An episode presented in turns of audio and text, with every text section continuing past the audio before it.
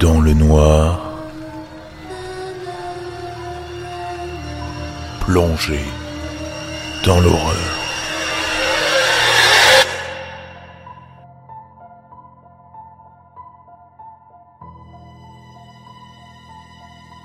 Il est 23h20 ce 31 décembre. Il reste 40 euh, minutes. 40 minutes avant de passer à la nouvelle année. Certains d'entre vous sont sûrement en train de fêter cela entre amis, chez vous, dans une boîte de nuit, dans un restaurant, en train de vous enivrer, bêtement, mais joyeusement, ou peut-être en train de savourer une douzaine d'huîtres. D'autres s'écharpent ou se rabibochent, en famille. Aussi pour les plus chanceux d'entre vous qui ont trouvé la perle rare, qui la supporte toujours, qui le fait en amoureux, en couple, au restaurant ou dans un hôtel, peu importe. Et puis il y a les reclus de la société, ceux qui ont moins de chance ou qui sont détestés, ceux qui le cherchent et pour d'autres c'est involontaire. Il existe une dernière catégorie de personnes, la mienne visiblement. Le nouvel an, je le fêterai seul. Enfin, pas totalement. Mais il y a un point commun entre vous qui m'écoutez, ou toi qui m'écoutes, et moi. La tradition du Nouvel An, on le fait tous les deux. Mais si, tu sais, les fameuses résolutions, si tu en as forcément pris une, une fois dans ta vie. Tu sais, ces deux ou trois vœux que tu fais à 2 heures du matin, complètement torché, et que tu crois pourtant dur comme fer que tu vas tenir au cours de l'année prochaine. Pour certains, c'est arrêter de fumer, perdre du poids, trouver un ou une petite amie, se marier, acheter.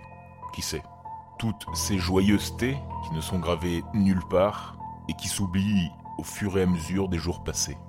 C'est pourquoi moi j'ai pris une habitude. Quand je fais une résolution, je la note.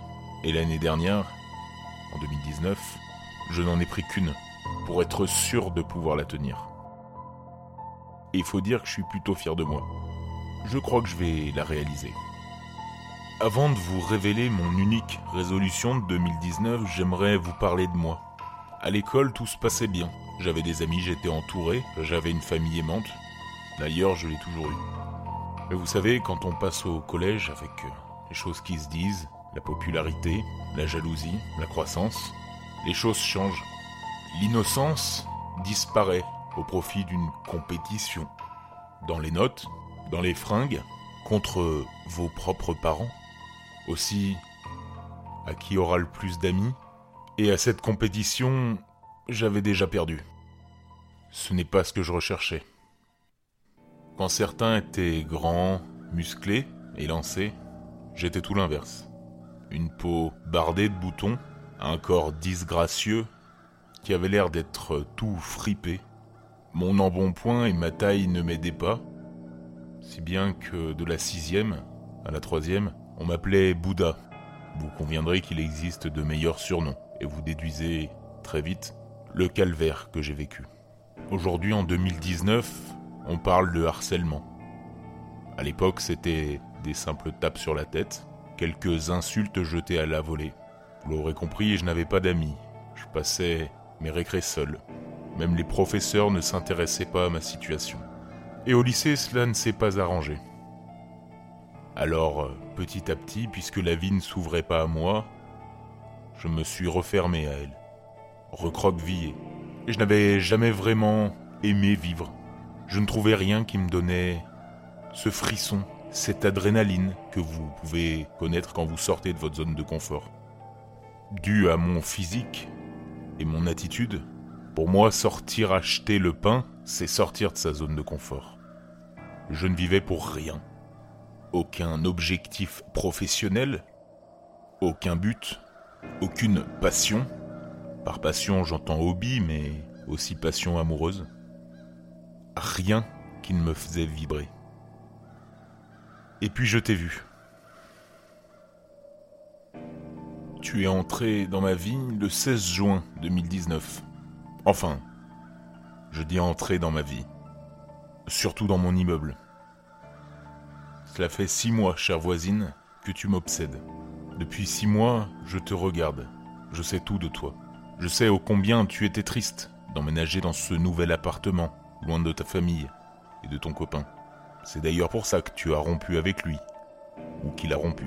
J'ai pas bien suivi. À la mi-juillet. C'est aussi dans cet appartement que tu as adopté ton premier véritable animal de compagnie, le tien, à toi. Ton petit chat, Max, juste avant le début de l'été.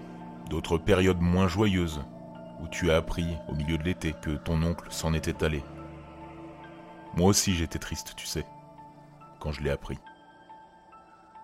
Tu en as fait des soirées, le volume à fond, des jeux d'alcool à tout va, des mecs, plein de mecs qui venaient dans ta chambre, jusqu'à tard le soir.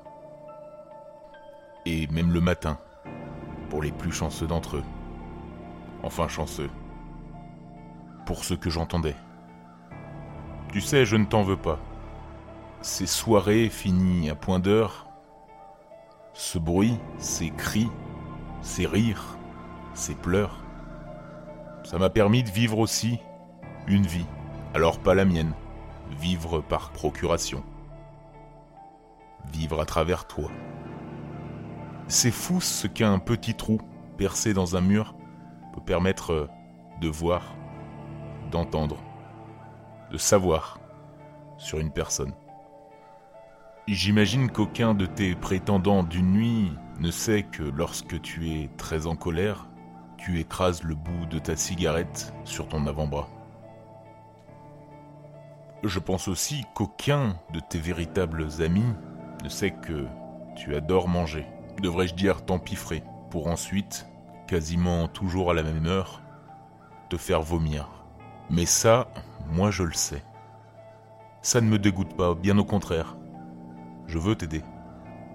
Tu te souviens la première fois où l'on s'est vu? C'était sur le palier Je t'ai fait un compliment sur ton tapis qui garde la porte d'entrée et tu m'as simplement remercié. La fois d'après, quelques jours plus tard, je t'ai demandé de venir boire un coup chez moi pour fêter ton arrivée. Une sorte de crémaillère à ma façon. Tu as poliment refusé. Tu as d'ailleurs refusé toutes mes propositions, jusqu'à aujourd'hui. Tu comprends pas à quel point je t'aime, à quel point je suis fasciné par toi. Tu es la seule chose qui me donne encore envie de vivre, mais je dois te répugner. Mon nez trop long, mon crâne dégarni, on m'a déjà dit que je ressemblais à un clochard, que je faisais peur. Mais tu sais, Jenny, à force de fermer la porte à une éventuelle relation entre nous, eh bien sache que c'est moi qui ai défoncé la tienne, aujourd'hui.